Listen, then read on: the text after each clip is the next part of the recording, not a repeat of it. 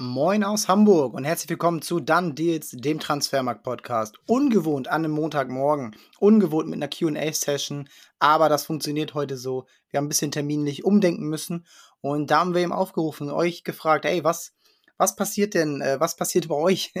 äh, was sind eure wichtigsten Fragen? Was, was wollt ihr wissen? was interessiert euch, ne? Wie ist eure Meinung, aber auch, ähm, was denkt ihr, was unsere Meinung ist zu den verschiedensten Transfers? Aktuell, hauptsächlich kam aktuell, ein paar historische kamen auch rein. Da gehen wir am Ende drauf ein. Und ja, wir haben gefragt bei Instagram, bei Spotify, bei Twitter, und wir gucken mal, ob, wir das, ob das gut angenommen wird.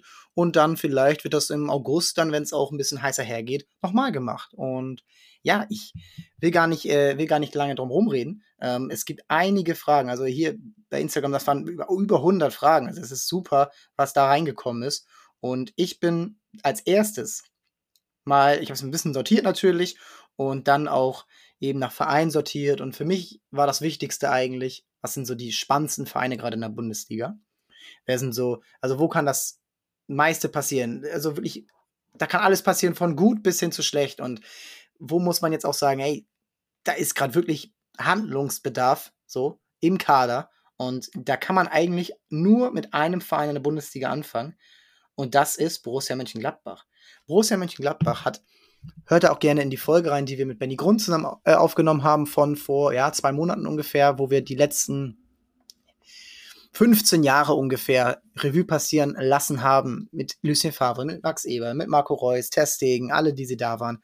All die schönen Zeiten äh, mit Europapokal und allen möglichen ähm, Erfolgsstories unter den verschiedenen Trainern, aber auch mit den ähm, verschiedenen Spielern, die eben in diesen Zeiten dabei waren.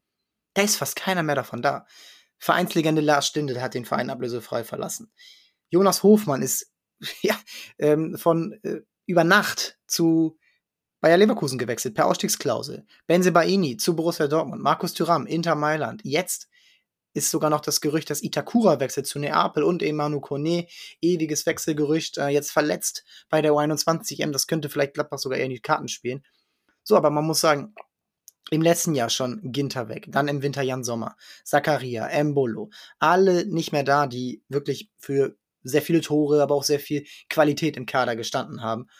Und jetzt hast du auf der Habenseite, auf der Neuverpflichtungsseite Robin Hack aus Bielefeld, Chiarao Dia von Werder Bremen, Giovanni Reina, der könnte vielleicht noch kommen. Und äh, relativ konkret ist es mit Honorar, einem Spieler von Stadren rechts außen, jetzt gerade als äh, Ersatz für Hofmann natürlich wichtig, äh, da nachzulegen. Und da muss man eben sehen. Und da muss man auch ganz klar sagen, Gladbach muss jetzt abliefern, denn was in den letzten drei Jahren passiert ist, ist ein Ab Absturz. Das muss man schon als Absturz bezeichnen.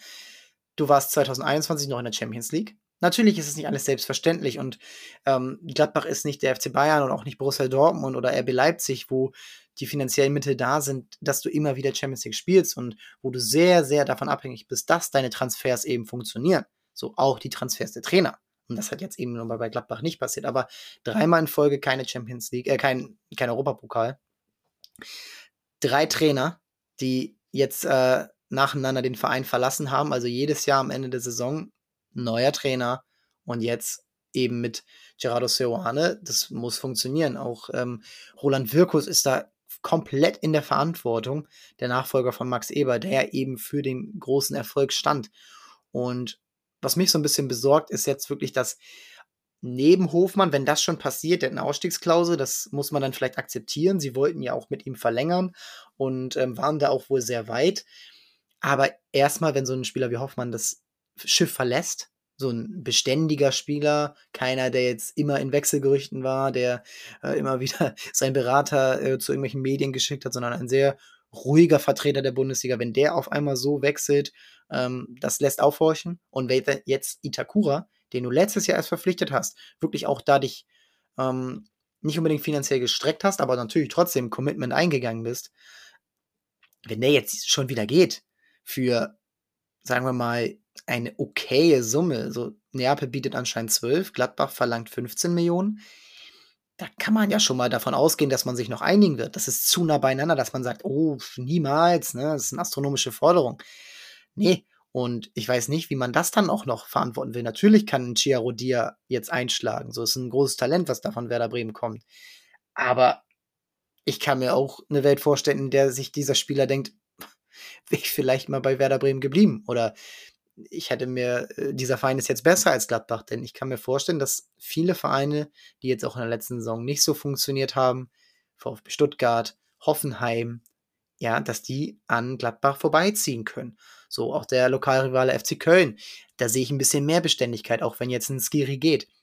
So, und da muss Gladbach nachlegen. Das ist einfach essentiell und Gio Reyna kann eine gute Alternative sein. So auch mit seiner Kreativität, auch da mal ein zentraler Spieler zu sein und auch wirklich eine Stammplatzgarantie zu haben. Ich glaube, das ist für diesen Spieler sehr, sehr wichtig, gerade weil er so verletzungsanfällig ist und das dann vielleicht auch einfach mal hinter sich lassen will. Immer diese ewige Joker-Rolle. Er war ja einer der besten Joker in der letzten Saison. Ja, und würde ich vielleicht ähm, auch aus Dortmunder Sicht vielleicht mal forcieren, ohne dass da jetzt alle Zügel aus der Hand gegeben werden mit Kaufoptionen und so. Mal sehen. Aber das kann es eigentlich nicht sein, wenn jetzt wirklich noch ein Itakura wechselt. Ah, da bin ich sehr, sehr, sehr äh, skeptisch, was Mönchengladbach angeht. Und wo wir jetzt schon bei Leverkusen sind, dann können wir doch eigentlich auch gleich über Leverkusen sprechen. Denn da hat jetzt zum Beispiel auch Amazon Royal bei Spotify gefragt, äh, Username Amazon Royal. Ähm, was ist denn jetzt mit dem Umbruch bei Leverkusen? Und ähm, könnt ihr bitte auch auf mögliche Abgänge wie Diaby oder Frimpong eingehen? Ja, sehr gerne. Denn diese Spieler sind in den Gerüchten. Diaby ist für mich der Top-Abschiedskandidat. Zusammen mit Tabsoba, wo es relativ konkret auch schon mit Tottenham scheint. Hm, muss man einem abwarten. Und Frimpong würde ich jetzt vielleicht so ein bisschen hinten anstellen, weil ich kann mir nicht vorstellen, dass, gerade auch weil sie beide Flügelspieler sind, ein Diaby, der schon viel länger da ist, ähm, der sich vielleicht diesen nächsten Schritt, Newcastle war ja immer als äh, Kandidat, die jetzt ja auch Champions League spielen, ähm, im Gespräch. Und da kann ich mir nicht vorstellen, dass man dann so einen Move macht, dass man den, der jetzt wen weniger Zeit im Verein gebracht hat, den zuerst verkauft. Ich glaube eher, das wird Diaby sein. Ähm, Jonathan Tah auch vielleicht dann noch eher als Tabsoba. Muss man sehen. Es ist sehr, sehr spannend. Aber was die Zugänge bei Leverkusen betrifft. Da bin ich sehr, sehr, sehr gespannt. Denn das sind keine typischen Leverkusen-Transfers. Gerade in dieser Fülle mit älteren Spielern, Chaka, Hofmann, Grimaldo. Alles keine typischen Leverkusen-Transfers. Und ich bin der Überzeugung, dass Xabi Alonso dieses typische Bayer-Muster aufbrechen kann, wo immer ein bisschen wenig Anspruchsdenken, immer so, okay, wir sind Vierter, wir sind Dritter, ja, okay, vielleicht ein Jahr Fünfter, ah, nächstes Jahr schaffen wir wieder, reicht dann aber auch Dritter zu werden, Hauptsache die Einnahmen stimmen, so kam das immer rüber. Und ich finde, Xabi Alonso ist natürlich mit all seiner Erfahrung, mit all seinen Erfolgen, mit seinem Standing, also ich würde sagen, Xabi Alonso ist einer der fünf beliebtesten Personen im internationalen Fußball. Also wer hat jemals was gegen Xabi Alonso gesagt? Nennt mir jemanden. Kann ich wirklich nicht, kann ich wirklich nicht sagen. So egal ob bei Liverpool, bei Real, bei Bayern, bei der spanischen Nationalmannschaft. Das ist ein Gentleman und aber auch ein zielstrebiger Gentleman, der Erfolg jetzt schon in dieser Saison als Trainer hatte. Und ich kann mir nicht vorstellen, dass ihm das gefallen hat, wie man gegen den AS Rom ausgeschieden ist. Ich kann mir nicht vorstellen, ähm, dass es ihm gefallen hat, wie man so zum Schluss der Saison fast noch die Europa League hergeschenkt hätte gegenüber Eintracht Frankfurt. Und da sind diese Transfers natürlich sehr, sehr zielstrebig. Und Granit Xhaka, der will nicht Conference League spielen nächstes Jahr. Der will auch nicht Europa League spielen. Der will in die Champions League zurück. Der will vielleicht auch mal einen Titel gewinnen. Jonas Hofmann geht auch nicht von Gladbach zu Leverkusen, um dann ähm, ja irgendwie nach Lanaka oder so im Europapokal zu wechseln. Der will sicherlich auch noch mal jetzt in den letzten Prime-Jahren seiner Karriere auch was erreichen und äh, EM spielen nächstes Jahr. Also da ist Leverkusen sehr, sehr spannend. Für mich ist es ein Top-3-Kader. Wenn da jetzt noch jemand hinzukommen kann, Ada Güler wurde ich jetzt äh, auch viel gefragt. Ist das realistisch, dass der zu Leverkusen jetzt ausgeliehen wird von Real Madrid, ja gerade verpflichtet? Junges türkisches Talent, wer noch nicht von ihm gehört hat, 20 Millionen Euro bezahlt. Also, das ist schon äh, sehr, sehr, sehr interessant. Und Leverkusen ist natürlich für solche Talente, die zu Real Madrid gehen, prädestiniert. Gute Beziehungen, schon mit Dani Carvajal damals. Äh, Xabi Alonso ist natürlich auch immer noch gut vernetzt bei seinem ehemaligen Verein. Also, Leverkusen für mich Top 3 vor Leipzig, die zu viele Abgänge im Moment haben ähm, und für mich so ein bisschen unsicher sind, äh, was dort eben dann passiert, gerade auch wenn Guardiol noch wechselt. Äh, auch da wurde man viel gefragt. Ähm, ja, Leverkusen muss den nächsten Schritt gehen und ich glaube auch, das werden sie tun. Ja, dann machen wir kurz RB Leipzig. Äh, eine Frage war, ähm, schafft es RB Leipzig, eine ganze Mannschaft auf den Platz zu bringen? Das glaube ich schon. Das dürfte funktionieren. Openda, Mittelstürmer, ist sehr, sehr konkret. Ähm, das schon mal vorweg. Ähm, Scheschko ist natürlich schon verpflichtet. Ähm, Nikolas Seiwald, beide von RB Salzburg. Da auch wieder mal reinhören in die Folge zu RB Leipzig von vor ein paar Wochen mit ähm, Ulrich Krömer. Sehr, sehr interessant. Und ähm, auch da, weil wir da auch ein paar Mal gefragt wurden, kurzer Exkurs, ähm, warum wir denn jetzt darüber so lobenswert äh, berichten. Nö, wir haben es konkret be beobachtet und beschrieben und die kritischen Themen wie eben diese ähm, vielen Verpflichtungen aus Salzburg angesprochen und alles weitere ist dann eben auch für jeden Einzelnen dann die Aufgabe, sich da so ein eigenes Bild zu machen. Aber die Abgänge natürlich sehr, sehr interessant. Schoboschlei, Kunku. Wenn jetzt Gvadio noch geht, dann ist das schon ein echter Umbruch. Konrad Leimer natürlich auch lang im Kader gewesen. Und ja, das ist jetzt die Aufgabe von Marco Rose, denn da auch den wieder ein neues Team zu aufzubauen. Ich traue es ihm zu, gerade im RB-Kosmos aber ja, Leipzig, und da sind wir wieder eben auch bei Leverkusen, die Distanz zu Bayern und Dortmund ist nicht mehr so weit weg. Leipzig war am Ende nur fünf Punkte von den Bayern weg und eben von Dortmund, die waren ja punktgleich. Und wenn Leipzig nicht diesen katastrophalen Saisonstart hat unter Tedesco noch und wenn sie nicht in der Rückrunde gegen Bochum und Mainz verlieren nacheinander, dann sind die da oben mit dabei. Und dann ist dieser Sieg am 33. Spieltag in München nochmal ganz anders, ganz anders interessant. Also, das ist super, super ärgerlich natürlich jetzt für diesen Verein, dass sie eben diese Chance aus meiner Sicht verpasst haben, dort Meister zu werden. Sie war, glaube ich, nie so groß, gerade weil jetzt eben so viele weggehen. Und jetzt muss man eben sehen, dass man eben diese Platz 3 hält. So, das muss das Ziel immer von RB Leipzig sein, mindestens Top 3 zu sein, aber das ist auch das Ziel von Leverkusen. Und wenn wir jetzt auch mal zu den anderen Vereinen gehen, zu denen viele Fragen kamen und auch wo viele News jetzt dabei sind, ähm, dann ist diese, diese ähm, drei bis acht Range in der Bundesliga von den Clubs her sehr, sehr, sehr spannend. Und machen wir weiter mit Eintracht Frankfurt. Viele Fragen zu Eintracht Frankfurt. Ähm, einfach Mike fragt, äh, Kamada doch ähm, im Gespräch, dass er doch noch bleibt, also dass er eine Rückkehr macht, weil es wäre jetzt schon, schon eine Neuverpflichtung, weil er ja gerade vereinslos ist bei Transfermarkt. Ähm, ab dem 1.7. ist das ja nun mal so äh, offiziell ja, mal sehen. Ähm, würde mich massiv überraschen, aber die Eintracht hat immer einen Herzrückkehrer gehabt für Trapp, Rode, Jovic und äh, Timothy Chandler. Also, das ist ähm, sehr, sehr interessant. Und wenn das vielleicht wirklich nichts wird bei Milan, dann ähm, könnte ich mir vorstellen, dass das trotzdem passt, auch wenn Skiri im zentralen Mittelfeld verpflichtet wurde, auch wenn ähm, Hugo Larsson verpflichtet wurde, Talent aus Schweden, sehr, sehr, sehr spannend. Aber Schaut euch den bei YouTube an. Das ist mein YouTube-Tipp für heute. Hugo Larsson, Pacho für die Verteidigung, Robin Koch für die Verteidigung, Mamouche Offensive, ja, würde ich mal sagen, so in der offensiven Dreier-, Zweier-Reihe neben Lindström, Götze, hinter Kolomoani. Äh, sehr, sehr breiter Kader mittlerweile. Und da muss man eben sehen, Nielsen Kunku auf links hinten könnte noch eine Alternative sein. Ähm, auch da reinschaut bei Transfermarkt, immer die Gerüchte checken, immer die News checken, was ist gerade Phase, da in die Vereinsforen reingehen, wer schreibt was dazu. Da gibt es auch so tolle Beiträge. Schaut euch die an. Und bei Frankfurt auch immer ähm, sehr viel Content, muss man sagen. Aber bei Frankfurt kommt es am Ende, finde ich, weil eben auch die, diese Fragen kommen, ja, was kann denn jetzt bei ähm, Frankfurt eben passieren? Das hängt von zwei Personen ab. Die erste ist Randall Colomwani, bleibt er, geht er? kommt da noch ein 80 bis 100 Millionen Angebot und was könnte Frankfurt dann damit machen? Aber ich glaube, Champions League Aspira ähm, Inspirationen, die man da vielleicht hat, die wären ohne ihn nicht möglich. Und auch wenn er jetzt je später wechselt, desto schwerer wird es ihn zu ersetzen. Und dann ähm, Dino Topmöller, der Trainer.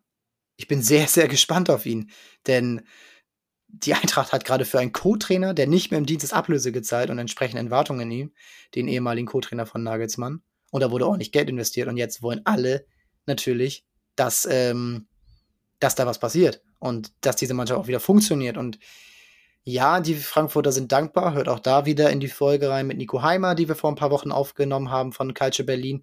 Äh, alter Eintracht-Fan.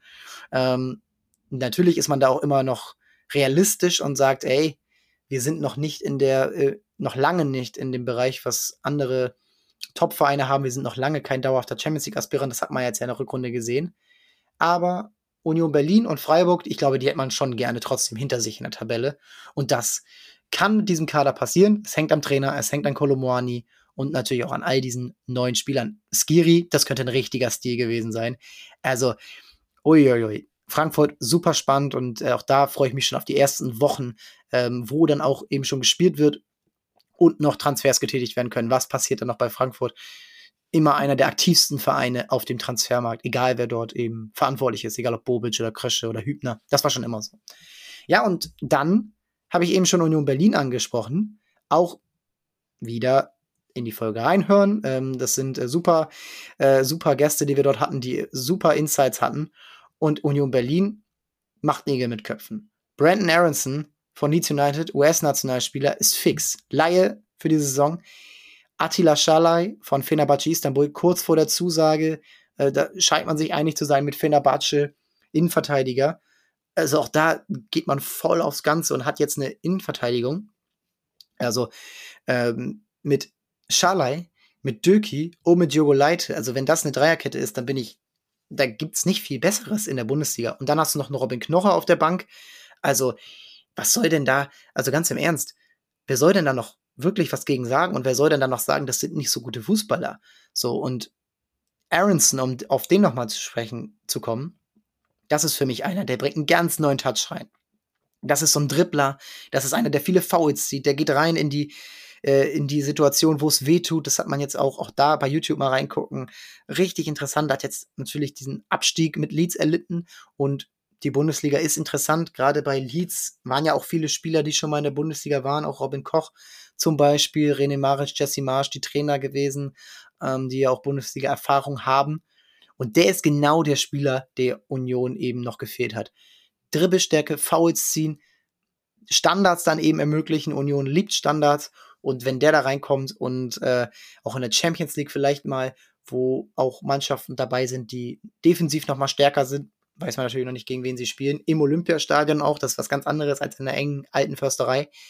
Das ist einer, der da richtig gut reinpasst und der hängende Spitze spielen kann, der auch, sagen wir mal, im Dreier in einer Dreier-offensiven Reihe funktionieren kann. Vielleicht sogar als Zehner hinter zwei Stürmern. Äh, Jordan, äh, Becker muss man sehen, ob er bleibt, aber auch Mikkel Kaufmann, wenn der jetzt reinkommt, traue ich dem gute Minuten zu.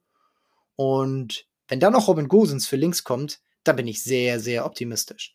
Weil Robin Gosens ist vielleicht nicht der allertalentierteste ähm, Spieler für, äh, sagen wir mal, auf seiner Position, aber der hat einen Drive, der hat eine Flankenstärke, der hat eine Torgefährlichkeit und das ist genau das, was Union braucht in dieser Dreierkette, das eben zu managen. Er hat super viel Dreierkettenerfahrung jetzt gesammelt bei Atalanta und bei Inter, ähm, immer wieder auch diesen Weg gegangen.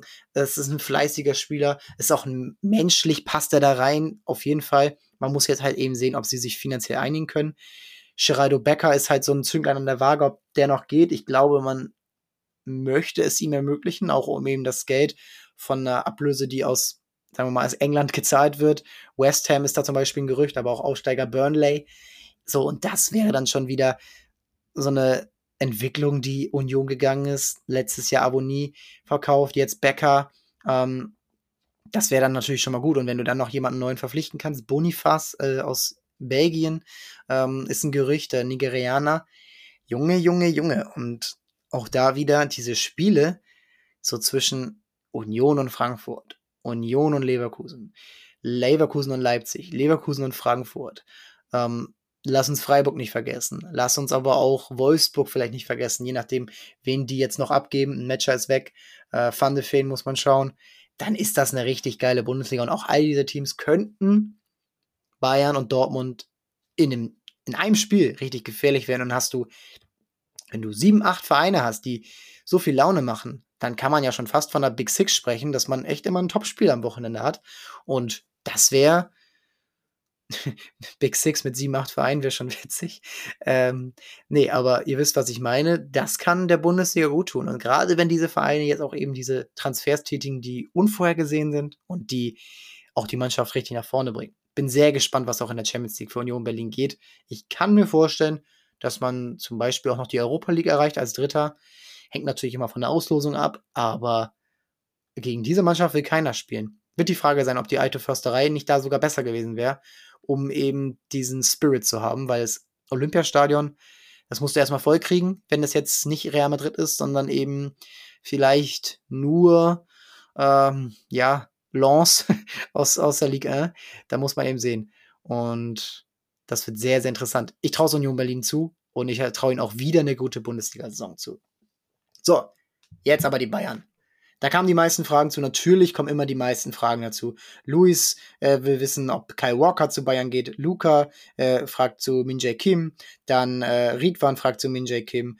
Äh, Jonas fragt zu Harry Kane. Ähm, also so viele interessante Sachen. Dann hier ganz da oben Janni, der fragt, ob Hernandez bei PSG an seine frühere Form anknüpfen kann. Also, gehen wir durch. Und fangen wir mal mit Min Jae Kim an. Das ist sehr, sehr, sehr, sehr, sehr wahrscheinlich, dass er eben jetzt zu den Bayern wechselt. 50 Millionen Euro Ablöse, Ausstiegsklausel. Ähm, da kam eine Frage, wer ist denn jetzt Abwehrchef, wenn Kim kommt und die Licht da ist? Ähm, stellt sich für mich nicht, denn die Licht ist für mich der klare Abwehrchef. Er ist schon da. Er spricht Deutsch. So, ähm, Kim ist komplett talentiert. Der weiß genau, was er zu tun haben wird bei Tuchel. Und ich glaube, das wird richtig gut harmonieren. Der eine ein bisschen spielerisch stärker, der andere vielleicht ein bisschen körperlicher. Obwohl die Licht natürlich auch verteidigen kann. Und ja, dauert halt ewig, bis dieser Transfer offiziell ist. Ist ja gefühlt schon seit Mitte März fix, nein, aber seit Ende der Saison auf jeden Fall. Und das wird die Bayern auf jeden Fall besser machen. Es ist ein klares Zeichen in Richtung Upamecano. Es ist auch ein Zeichen in Richtung Lucas Hernandez, der vielleicht der deutlich talentiertere Spieler ist als Kim, aber der einfach die Verletzungshistorie hat und das hat man jetzt vielleicht eingesehen nach vier Jahren, dass es einfach überhaupt kein Preis-Leistungs-Verhältnis war.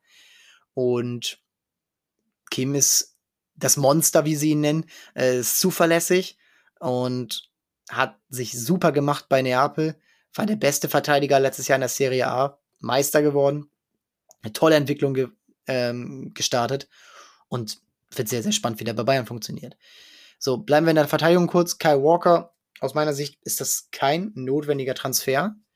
Du hast Stanisic, auch wenn er jetzt nicht der absolute ähm, herausragende Spieler ist, aber du hast ihn und der hat, ist ein treuer Soldat, würde ich mal sagen.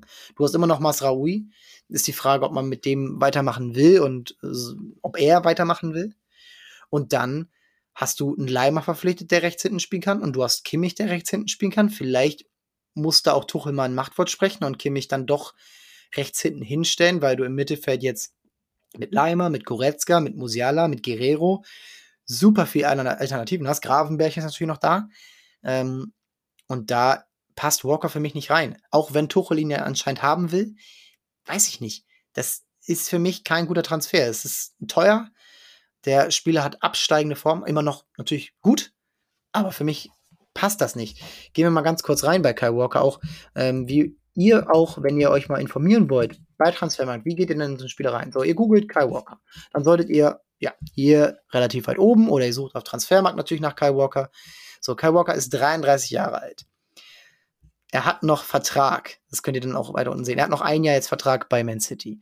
Er ist kein Stammspieler mehr am Ende gewesen. Das war äh, Stones oder äh, Akanji, der dort immer auf rechts hinten gespielt hat. Ähm, Lewis, der kam auch noch rein letztes Jahr auf rechts hinten. So. Das ist ein Zeichen, dass die Form absteigend ist. Pep Guardiola gibt darauf ein, äh, wirklich sehr, sehr wenig, wie alt jetzt ein Spieler ist oder irgendwas. Wenn die Leistung nicht mehr da ist, dann ist sie nicht mehr da. Und Man City ist natürlich im Moment das beste Team in Europa wie sie es geschafft haben, ist ein anderes, äh, anderes Thema für einen anderen Podcast. Aber die Bayern waren jetzt nicht so viel schlechter als die ähm, Citizens. Und dann jetzt da sich von der Restaurante zu bedienen, ähm, weiß ich nicht. Du hast die eigenen Spieler und es wird ja auch nicht günstig. Kai Walker ist einer der Top-Verdiener immer noch bei Man City. Jetzt nicht Haaland de Bruyne äh, Kragenweite, aber zweistellig wird er auch verdienen an Millionen im Jahr. So, und das Warum sollte Bayern jetzt sich da so committen? So, und der wird auch seine zwei Jahre Vertragslaufzeit haben wollen. Und du hast jetzt gerade mit Manet gesehen, ähm, was es bedeutet, sich auch in dem Alter, und der war ja erst 30, da nochmal so zu binden. Und da, für einen Rechtsverteidiger sehe ich nicht, warum das jetzt äh, sinnvoll sein sollte. Was sinnvoll ist, ist Harry Kane zu verpflichten. Harry Kane zu verpflichten wäre für mich seit Lewandowski der wichtigste Transfer, den die Bayern gemacht haben. Es wäre für mich vielleicht sogar der krasseste Transfer, der jemals in der Bundesliga gemacht wurde, der größte Star, der in die Bundesliga gekommen ist. Es wäre mehr als Manet, auch wenn Manet letztes Jahr Top 3 Ballon d'Or war, auch wenn letztes Jahr Manet ähm, natürlich auch mit einer Aura dahin gekommen ist, die es vielleicht so noch nicht bei den beiden gegeben hat. Lewandowski war schon aus der Bundesliga, Götze war auch aus der Bundesliga. Äh, Pep Guardiola ist vielleicht der größte Transfer, wenn man das so sehen will, als Trainer. Aber Kane ist der beste Fußballer der letzten zehn Jahre in England. Das muss man so sagen.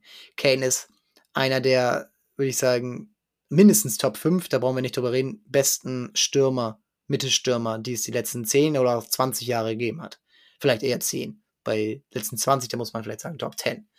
Ähm, und dass der in die Bundesliga kommt, nachdem er sich schon einig war mit Man City vor ein paar Jahren, nachdem Real Madrid sehr oft an ihm dran war. Also ich, aus meiner Perspektive, würde Kane besser zu Real Madrid passen als ein Mbappé. Aber das ist nur meine Meinung.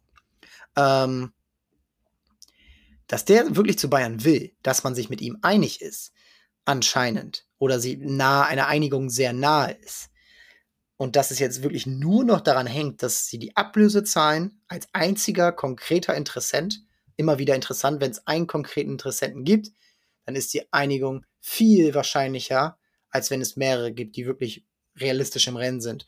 So, weil eben die Alternative nicht da ist. Und weil eigentlich die Bayern dann auch das Argument haben müssten, ja, dann verkauft ihn uns doch für 80. Was jetzt wohl das aktuelle Gebot ist. Das zweite Gebot. Es wird ja jetzt alles wirklich an die Medien getragen und alles kannst du nachverfolgen. Am besten könnten sie eigentlich dann auch die Verhandlungen der Transparenz willen live zeigen, live streamen auf FC Bayern TV oder so.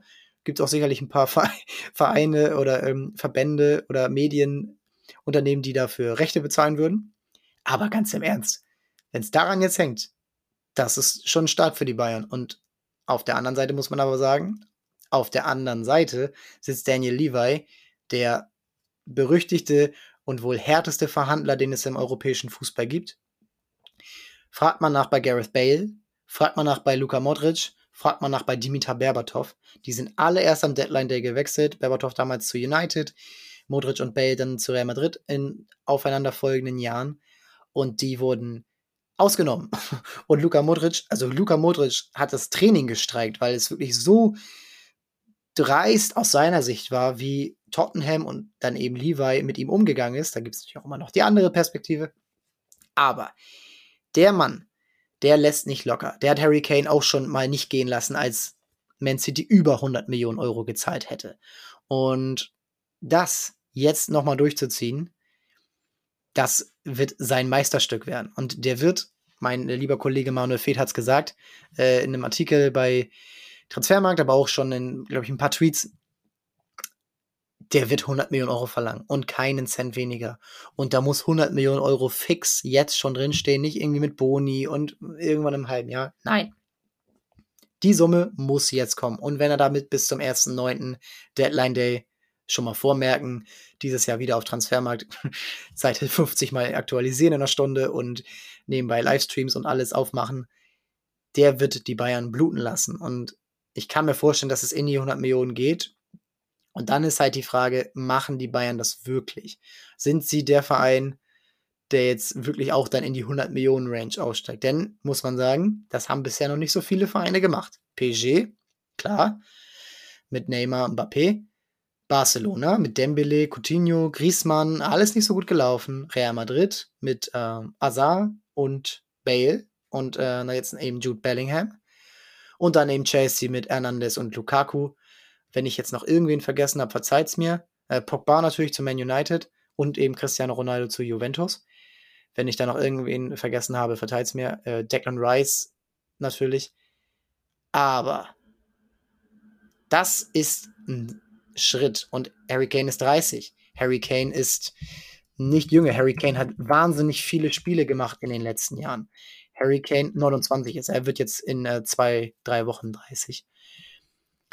Der hat wahnsinnig viele Spiele gemacht. Turniere, EM, WM, Champions League, jedes Jahr fast, bis jetzt, ähm, bis jetzt, natürlich jetzt dieses Jahr jetzt keine mehr ähm, kommen wird. Bei Tottenham. Immer aufs Ganze gegangen. Sehr, sehr, sehr ähm, nicht verletzungsanfällig, immer fit, immer da, immer vorderste Front, immer auch diese Wege, die er ins Mittelfeld geht. Auch das wäre super für Bayern. Und ja, mal sehen, ob das dann für die Bayern gut ausgeht. Ich glaube schon. Ich glaube nicht, dass das so enden wird wie bei Manet. Aber du kannst es nicht ausschließen. Und ein 100 Millionen äh, Deal für einen 30-jährigen Spieler, das ist jetzt vielleicht noch nicht für jeden gut ausgegangen. Und das muss man dann eben sehen, ob das dann so läuft, wie sie Bayern sich das vorstellen. Wenn es klappt, wenn sie die Champions League vielleicht in den nächsten zwei Jahren gewinnen, dann ist es der beste Transfer wirklich seit Lewandowski. Wenn es nicht klappt, ist es ein Fiasko. Und da bist du vielleicht mit einem äh, Osiman oder Kolomwani, die jünger sind, besser dran. Aber ob die eben diese Leistung bringen können, die Kane bringen kann, ist wieder eine andere Frage. Um es auf den Punkt zu bringen. Bayern sollte es machen. Bayern wird es ziemlich sicher auch machen. Und das ist alles. Und ich bin sehr, sehr gespannt, wie Harry Kane in der Bundesliga auf einem äh, Freitagabend in Heidenheim spielen wird. Das wird sehr, sehr interessant werden. So, kurze Pause gehabt und jetzt geht's weiter. Ein paar Fragen zu Dortmund. Erste Frage. Meinung zu Jane Sancho. Sollten sie ihn zurückholen? Nö, finde ich jetzt nicht. Also natürlich ist es äh, verlockend und Dortmund hat ja auch ähnlich wie Frankfurt, deutlich mehr als Frankfurt, ähm, das äh, Fable für. Aber ja, die Gerüchte sind natürlich äh, immer da. Laie plus Kaufoption ist natürlich auch ein verlockendes Modell, gerade mit so einem Spieler, der das Talent gezeigt hat, der aber jetzt nicht glücklich war bei Man United unter verschiedenen Trainern, der gesundheitliche, mentale Probleme hatte. Aber Dortmund hat Geld investiert in Duranville. Der hat beim Spiel gegen Mainz gezeigt, was er kann. Bino Gittens hat gezeigt, was er kann. Das sind ähnliche Spielertypen, vielleicht links und rechts.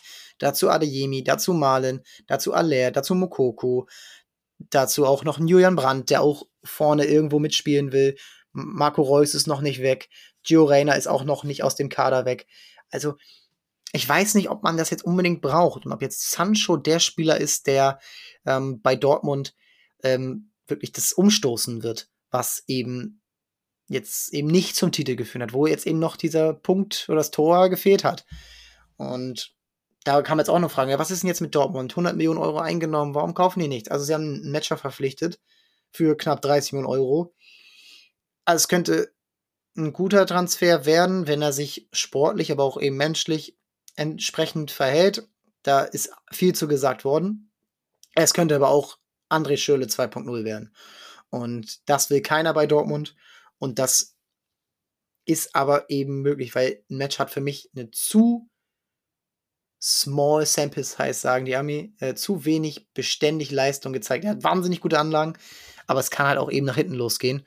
Und zusammen mit Chan äh, und zusammen mit Brandt eben da ein funktionsfähiges Mittelfeld zu werden, das sehe ich nicht unbedingt in 10 von 10 Fällen, sondern vielleicht eher nur in 6 von 10 Fällen. Aber warum haben sie jetzt nicht so viel ausgegeben? Ja, das ist eben nicht so einfach. Denn 100 Millionen Euro, die jetzt Real Madrid überweist, ähm, die überweisen sie auch meistens in Raten oder so, ähm, die kannst du nicht direkt so ohne weiteres investieren. So, und wenn du dann schon 30 Millionen Euro ausgegeben hast, gehen wir jetzt nochmal eben in alle Transfers rein, die Dortmund dieses Jahr ähm, getätigt hat. Da muss man natürlich auch ein paar ablösefreie Transfers nennen, wie den von Benzemaini, wo Handgeld gezahlt wird. So. Ähm, das sind ja auch eben die beiden äh, Transfers, die jetzt eben gemacht wurden. Da kannst du nicht das alles ausgeben. Das muss versteuert werden, ähm, diese 100 Millionen Euro Einnahmen. Dann musst du, wie gesagt, Handgelder zahlen. Du musst ähm, auch Vertragsverlängerung hatte jetzt äh, Dortmund relativ viele, mit Brandt unter anderem, ja, mit Reus nochmal, auch wenn der auch ähm, Gehalt verzichtet hat, Hummels genauso. Das sind alles auch immer, da gibt es Signing-Bonus. Also das ist alles sehr viel Geld und man muss jetzt eben sehen, ob da noch was passiert. Edson Alvarez wurde jetzt nicht verpflichtet, kann ich verstehen. Aber dann musst du eben auch bei anderen Sachen gucken. Und wer weiß, was da noch kommt. Letztes Jahr wurde sehr, sehr viel investiert. Da wurden 104 Millionen investiert. Ja, Aller, Adeyemi, Schlotterbeck, Duranville kam noch im Winter. Äh, Modest war sehr, sehr teuer dafür, dass er sehr, sehr wenig gebracht hat. Riasson im Winter. Ähm, ein Süle, ablösefrei, aber mit sehr viel Handgeld und mit sehr viel Gehalt gekommen. Das ist alles nicht so, ähm, auch wenn das bei uns jetzt vielleicht auf der Seite verlockend aussieht mit Einnahmen und Ausgaben, ja, dann müssten sie ja noch ein bisschen was übrig haben und es gibt auch noch Champions League Geld. Na, abwarten. Und ich finde, Dortmund hat einen starken Kader. Der ist meisterfähig. Das muss man ja so sagen. Ähm, auch jetzt vielleicht ohne Bellingham trotzdem. Und da muss man eben sehen. Dann gab es noch ein paar Fragen. Äh, Güler zu Dortmund, ähm, jetzt als Ausleihe, sehe ich eher nicht. Xavi, äh, Xavi Simons oder Simons, wie man ihn auch immer ausspricht, ich weiß es einfach nicht. Tut mir leid. Ob der jetzt zu Dortmund kommt, wo ja PSG, wo die Rückkaufklausel aktiviert, würde passen. Fände ich sehr, sehr gut, wenn der hinter, ähm, oder hinter ihm einen Emre Can hat, der so ein bisschen was abräumt, auch ein Matcher, der in die Zweikämpfe gehen kann, oder auch ein Özcan. Das wäre super spannend. Ich halte sehr viel von dem. Aber ob du den bekommst, das weiß ich nicht. Also, weil da wollen alle mit reinmachen. Und wenn PSG sagt, wir behalten den, ja, dann behalten die den. Und der hat aus meiner Sicht auch das Zeug, dort äh, Stammspieler zu werden. Und da muss man eben sehen, ob PSG auch noch am Ende der Transferperiode äh, so attraktiv ist, ähm, wie sie es aktuell sind. Und dann machen wir es doch. Kian Mbappé, PSG, Real Madrid, was ist da jetzt Phase? Also wie oft wurde ich jetzt gefragt? Auch einfach mal kurz gefragt, was mit Mbappé? Ja, ich weiß es nicht. Mbappé ist einer der ja, größten Zirkusattraktionen, die der Weltfußball so hat. Er hat immer wieder einen neuen äh, Kniff, wie er äh, in die Öffentlichkeit kommt. Also, das muss man sich wirklich mal reinziehen, dass der eigentlich nie außerhalb von Transfergerüchten war. Fast nie. Außer in dem einen Jahr, wo er ähm, eben nun mal fest verpflichtet wurde, 2018 äh, von dann Monaco zu PSG. Das war das WM-Jahr, wo sie Weltmeister geworden sind. Ansonsten immer wieder in Gesprächen und immer wieder Real Madrid und immer wieder. Er kann sich's vorstellen und er hat in Bettwäsche geschlafen und der Real Madrid war sein Traum. Er hätte schon 2017 dorthin gehen können. So viel dazu. Ne? Sie waren sich soweit einig, dann kam PSG und jetzt wieder 2022 diese ewige Posse, dass er dorthin wechseln wollte. 2021 wäre er wohl gegangen, da hat PSG Nein gesagt. Dann hat er Nein gesagt, wo sie nicht mehr Nein sagen konnten, weil der ablösefrei war. Jetzt verlängert er. Dann will er jetzt aber jetzt schon verkünden, dass er nächstes Jahr nicht verlängert. Das sagt PSG dann, ja, dann müssen wir ihn jetzt ja verkaufen, weil ähm, wir nächstes Jahr keine Ablöse für ihn bekommen. Und dann sagt Mbappé aber, ja, dann, ich will aber jetzt nicht weg. Das ist ein, der ein derartiges Theater, was es für Leute, die im Transferbusiness arbeiten und da jeden Tag berufsbedingt jede News lesen müssen, kräftezehrend macht.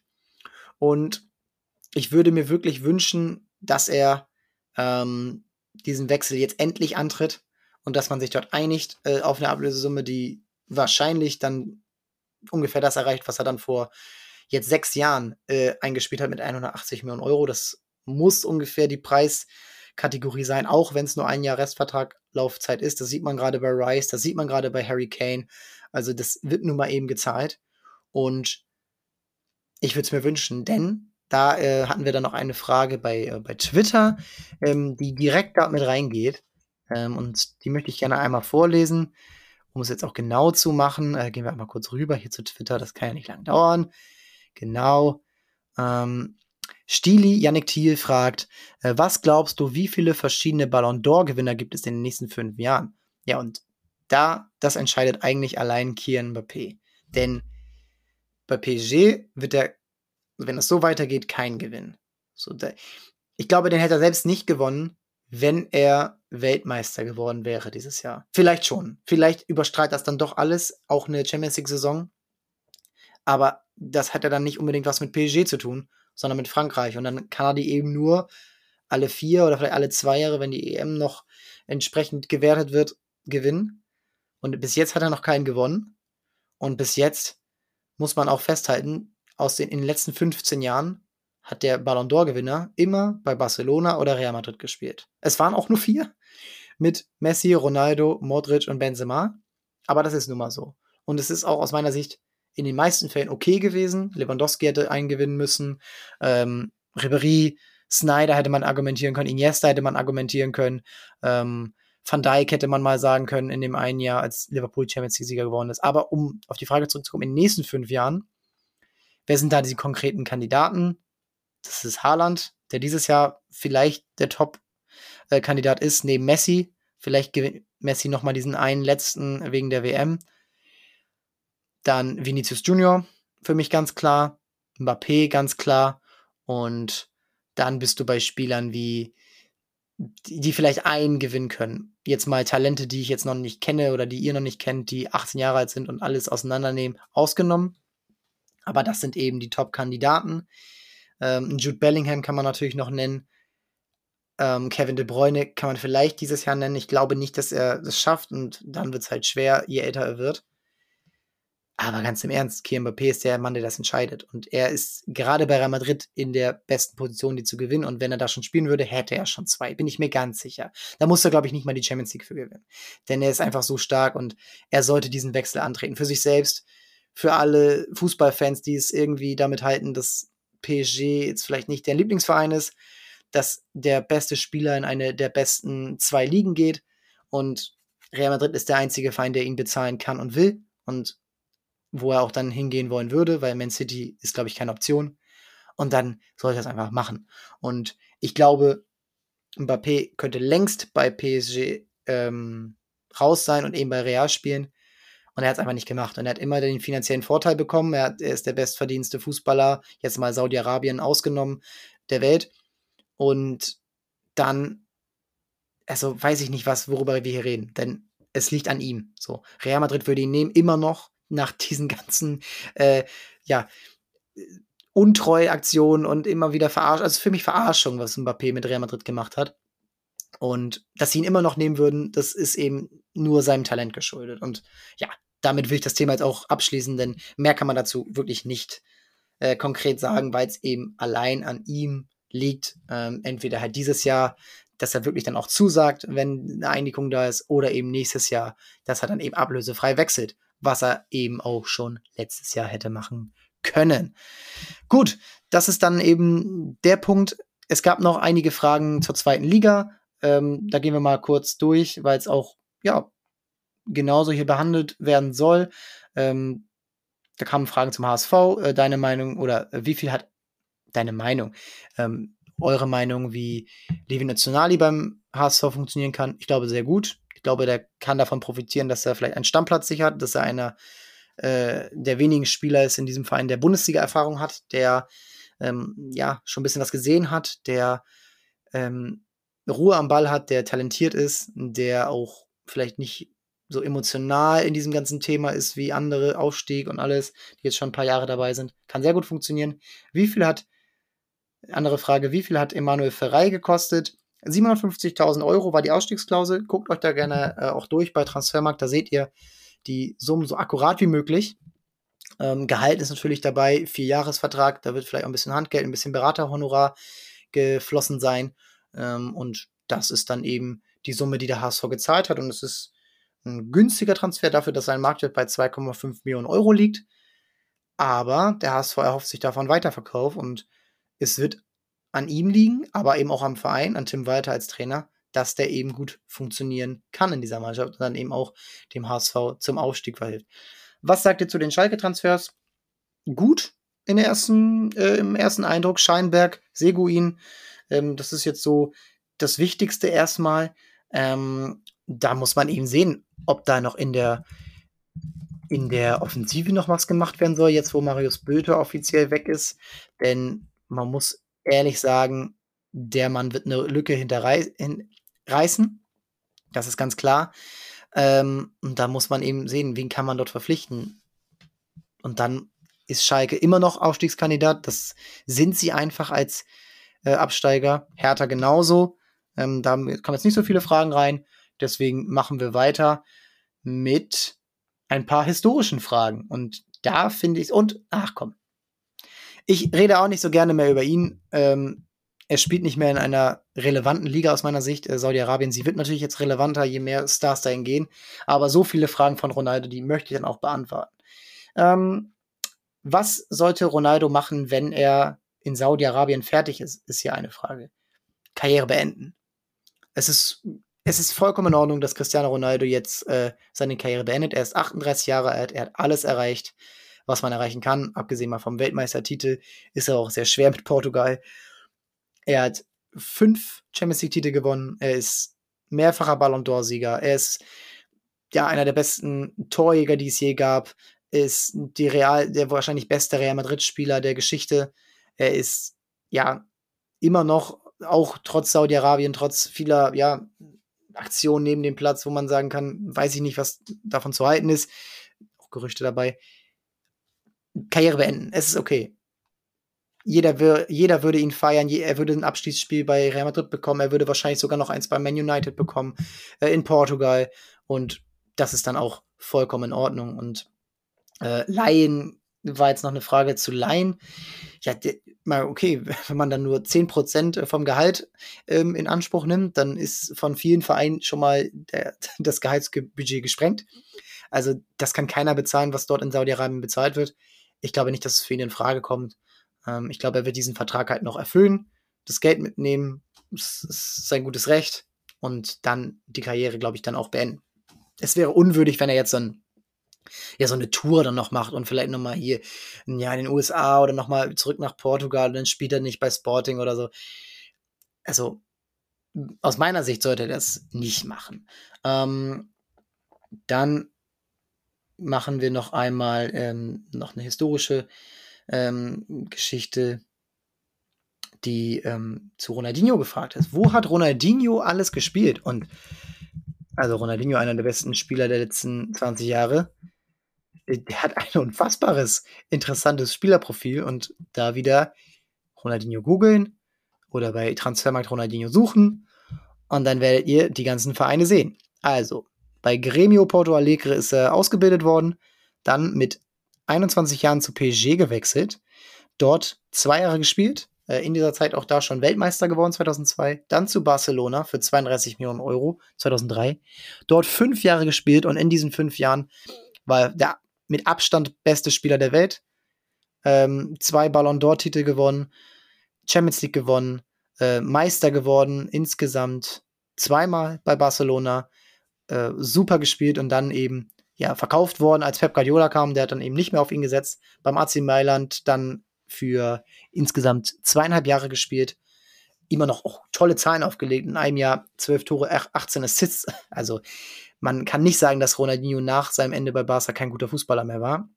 Dann zurück in die Heimat, Flamengo, Rio de Janeiro, Atletico, dann nach Mexiko zu äh, Quetaro, zurück nach Brasilien zu Fluminense und dort hat er dann 2015 mit dann 35 Jahren seine Karriere beendet. Ähm, ja, interessantes Spielerprofil. Also auch da, das könnt ihr euch von allen ehemaligen Spielern reinziehen, von allen Spielern, die ähm, ja auch vielleicht so interessante ähm, Verläufe hatten. Da kommen wir zur nächsten Frage. Welcher Spieler hatte die meisten Transfers?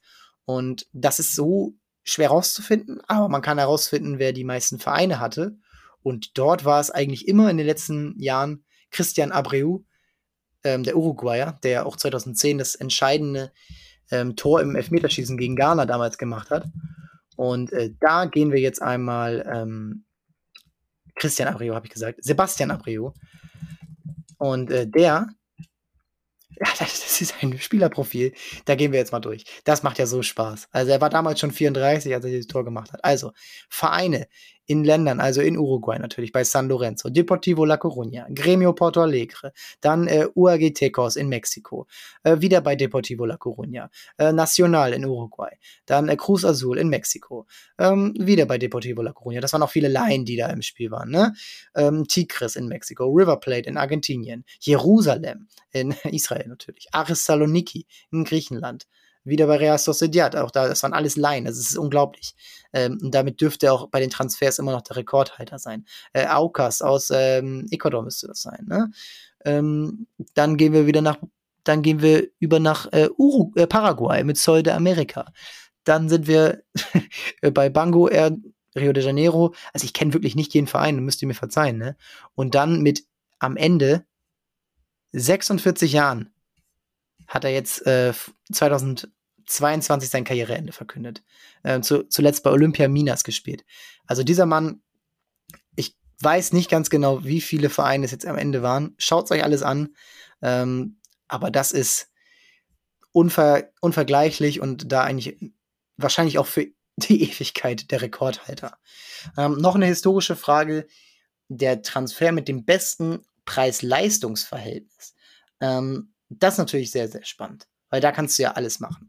Ähm, wir hatten jetzt zum Beispiel im letzten Jahr die Folge zu Robert Lewandowski und haben die der beste ablösefreie Transfer der Fußballgeschichte genannt. Und da kann man natürlich jetzt sagen, ja, das ist dann eben der Transfer mit dem besten Preis-Leistungs-Verhältnis. Der hat sogar nach äh, ja, acht Jahren dann immer noch ähm, knapp 50 Millionen Euro Ablöse eingespielt. Ähm, mit über 30, mit weit über 30. Der hat ihnen die Champions League beschert, der hat ihnen jedes Jahr die Meisterschaft beschert, ein paar Pokalsiege, er ist Weltfußballer geworden. Immerhin Weltfußballer, nicht Ballon d'Or-Sieger. Das kann man natürlich jetzt so sagen. Aber ich finde, das ist ein bisschen zu kurz und er ist auf jeden Fall in den Top 3, Top 5 dieser besten, auf dem Top-Level, ne? Dieser Transfers. Für mich ist immer noch Cristiano Ronaldo. Cristiano Ronaldo zu Real Madrid. 94 Millionen Euro bezahlt. Neun Jahre dort gewesen, alle Rekorde gebrochen, alle Marketingrekorde gebrochen, selbst die, die von Beckham aufgestellt wurden, die, also das muss mehr gewesen sein. Ähm, und dann vier Champions League-Titel, zwei Meistertitel, genau. Also alles erreicht und dann sogar noch für 117 Millionen Euro mit weit über 30 verkauft an Juventus Turin. Und das ist für mich in allen Belangen, egal wie viel Gehalt er gekostet haben mag, muss das der Transfer mit dem besten Preis-Leistungs-Verhältnis gewesen sein. Denn ohne Ronaldo hätte Real Madrid, glaube ich, damals einen ganz anderen Weg einschlagen können. Und zwar einen schlechteren. Denn Ronaldo war alternativlos. Sie haben ja KK verpflichtet im selben Jahr, mit dem ist es nichts geworden. Und alle anderen waren entweder nicht verfügbar, wie ein Messi von Barca, oder eben nicht auf diesem Level, der ein Verein dieser Größenordnung so weit nach vorne schießen kann. Und das ist für mich dann immer noch Cristiano Ronaldo. Ähm, wenn man jetzt in die Richtung noch weitergehen will, kann man auch äh, von Thierry Henry sprechen. Thierry Henry, ähm, wenn man mal in seine Transfers reinschaut, äh, damals ja nicht so gut gewesen bei Juventus. Und dann eben, lass uns kurz reingehen. Wir, wir gucken genau rein. Ja, im Sommer, ja, für 16 Millionen Euro verpflichtet worden von Juventus zu Arsenal 1999 und dann acht Jahre lang der beste Spieler bei Arsenal gewesen und mit ihm mehrmalig Meister geworden die Invincibles gesch ähm, geschaffen, die das Champions League-Finale erreicht. Ja, Arsenal wurde zur Marke. Arsenal hat das neue Stadion gebaut. Arsenal war cool. Arsenal hatte den One-Touch-Fußball mit Fabregas, mit Bergkamp, mit Pires und Co.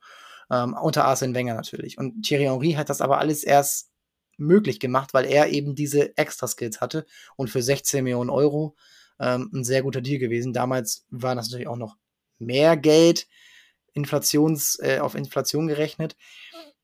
Aber trotzdem, ein super Deal. Dann immer noch äh, mit jetzt dann, das waren, da war dann 30 ungefähr, ähm, für 24 Millionen Euro dann zu Barca gewechselt. Sein Marktwert war deutlich höher. Er hatte nur noch ein Jahr Vertrag. Das war auch so ein Freundschaftsdeal damals. So hat man es so ein bisschen verstanden. Und er war einfach der Mann, der Arsenal nach oben gebracht hat und ihm auch diesen ganzen Verein wirklich auf ein ganz anderes Level gehoben hat. Aber das ist kein Vergleich zu Ronaldo. Da kann man sonst die Spieler, die sowas geschaffen haben, kann man eigentlich nur Messi nennen und der war ja eigentlich kein Transfer, der kam aus der eigenen Jugend. David Beckham bei Manchester United, der kam auch aus der eigenen Jugend. Und sonst, ja, ähm, gibt es dann nicht so viele, die das wirklich geschafft haben. Und diese Vereine sind eben vom Preis-Leistungs-Verhältnis dann natürlich deutlich stärker als jetzt ein günstiger Transfer, der einen Verein, sagen wir mal, Kragenweite, ja, Humin Son, Tottenham, ähm, der hat diesen Verein eben, der hat auch 30 Millionen Euro gekostet. Das ist jetzt nicht so günstig. Und der hat auch diesen Verein nach oben gehoben, zusammen mit Harry Kane. Ähm, das ist dann einfach so, ne? Ähm, Frank Lampard kann man noch nennen, der sehr günstig war, 2001 damals zu Chelsea für 15 Millionen Euro. Aber auch der war ähm, in, entsprechend teuer und hat auch alleine nicht diesen Verein nach oben gebracht, zusammen mit Terry, zusammen mit Drogba, zusammen mit Jose Mourinho. Ähm, und dann muss man es vielleicht dann doch auf die Trainer münzen, um das abzuschließen. Um auch diese Folge abzuschließen. Denn die Trainer haben, glaube ich, nochmal einen größeren Hebel. Und da ist es dann Pep Guardiola bei Barca, Pep Guardiola bei Bayern sicherlich auch, obwohl da jetzt nicht der größte Lift kam. Ähm, Pep Guardiola bei Man City, weil ohne ihn wären diese ganzen Millionen komplett in den Sand gesetzt worden und da wäre gar nichts. Arsene Wenger, Sir Alex Ferguson, Jürgen Klopp, ähm, Diego Simeone, diese ja, Männer haben es einfach geschafft, diesen Verein auf ein neues Level zu heben und eben sehr viele Spieler auch zu entwickeln. Und ja, das sind eben dann diese, dieses Preis-Leistungs-Verhältnis, von dem man dann so oft spricht.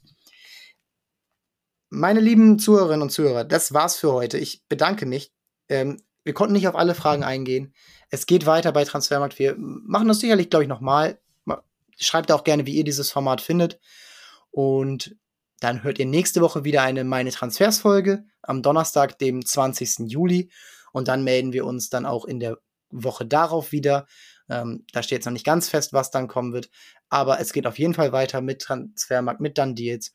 Und wir bedanken uns für die zahlreichen neuen Follower, die zahlreichen Ratings,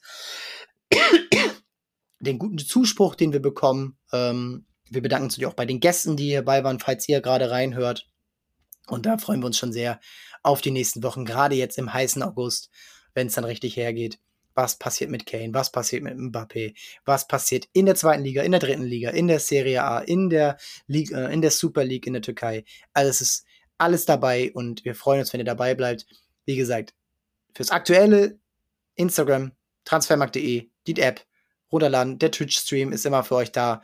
Uh, YouTube sind wir immer für euch da. Also eigentlich kann man uns nicht verfehlen. Uh, TikTok uh, aktuell noch auf Englisch. Also das ist ähm, alles für euch da und wir freuen uns, dass ihr dabei bleibt. Mein Name ist Max Ropas. Ich freue mich. Feedback gerne an Max Ropas, max.ropas at transfermarkt.de per E-Mail oder bei Instagram oder bei Twitter. Ähm, da findet ihr mich auch. Und natürlich auch gerne an transfermarkt.de, den Insta-Account, den Twitter-Account, überall auf der Website. Das ähm, ist natürlich immer bei uns als Community-Plattform gegeben. Ich bedanke mich und bis bald. Ciao, ciao.